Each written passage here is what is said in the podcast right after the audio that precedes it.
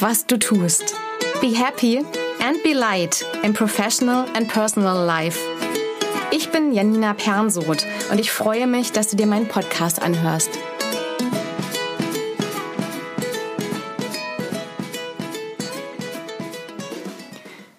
Wenn jemand einen neuen Job sucht, kann das manchmal schwierig sein, wenn er oder sie gerade nicht besonders glücklich ist oder demotiviert oder unerfüllt in mehreren Bereichen. Manchmal ist es eine Kettenreaktion, zum Beispiel vom Job ausgehend, und das wirkt sich dann auch auf andere Bereiche des Lebens aus oder umgekehrt. Weil das schwierig sein kann, empfehle ich manchmal zum Beispiel einen Zwischenjob. Denn wie kannst du deine Berufung wechseln und herausfinden, was du eigentlich machen möchtest, wenn du insgesamt unglücklich bist?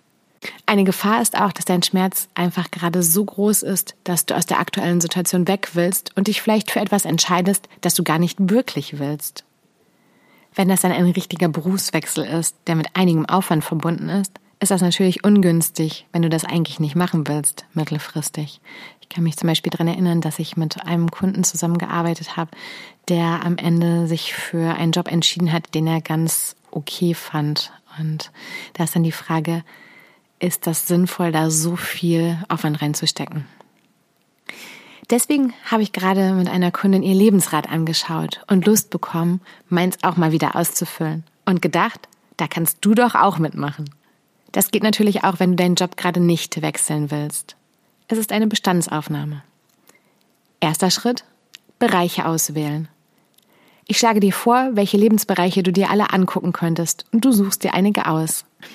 Da malst du einen Kreis und unterteilst diesen Kreis in entsprechend viele Tortenstücke also in so viele Bereiche wie die, die du ausgewählt hast.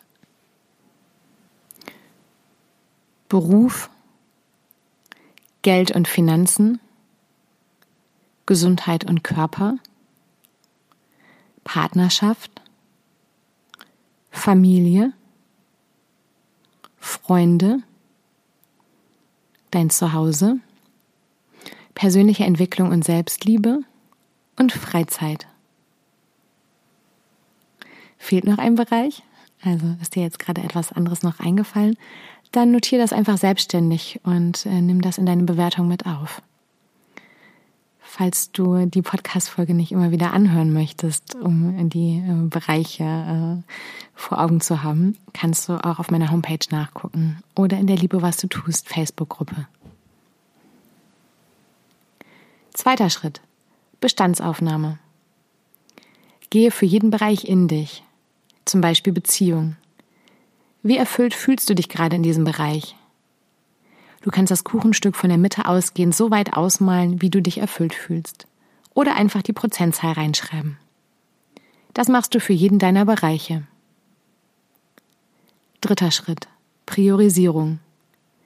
Dann schau dir nochmal jeden Bereich an. Auf einer Skala von 1 bis 10. Wie wichtig ist dir jeder Bereich? Vierter Schritt, Sternchen.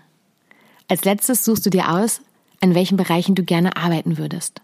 Zum Beispiel findest du, dass du im Bereich Freunde gerne erfüllter wärst. Dann kannst du dir überlegen, ob du gerne jeden Tag oder einmal pro Woche daran arbeiten möchtest. Das könnte zum Beispiel sein, an einem Tag mit einer Freundin telefonieren, am nächsten eine Verabredung planen und so weiter. Ich habe vor kurzem von jemandem gehört, dass das Ziel gar nicht ist, zu 100 Prozent glücklich zu sein, weil das Leben ein Auf und Ab ist. Leider weiß ich nicht mehr, wer das gesagt hat. Aber darum geht es hier auch gar nicht. Aktiv darin zu arbeiten, glücklich oder glücklicher zu sein, ist vor allem dann hilfreich, wenn du gerade ein Tief hast. Oder damit du dich nicht von einem einzigen Lebensbereich abhängig machst. Mir hat mal jemand gesagt, dass seine Beziehung das einzig Gute in seinem Leben war. Und wenn es dann in der Beziehung gekriselt hat, war direkt alles ganz furchtbar. Etwas ausgewogen ist natürlich besser und angenehmer. Also viel Spaß beim Bestandsaufnehmen und vielleicht auch beim dran arbeiten. Be happy and be light, deine Janina.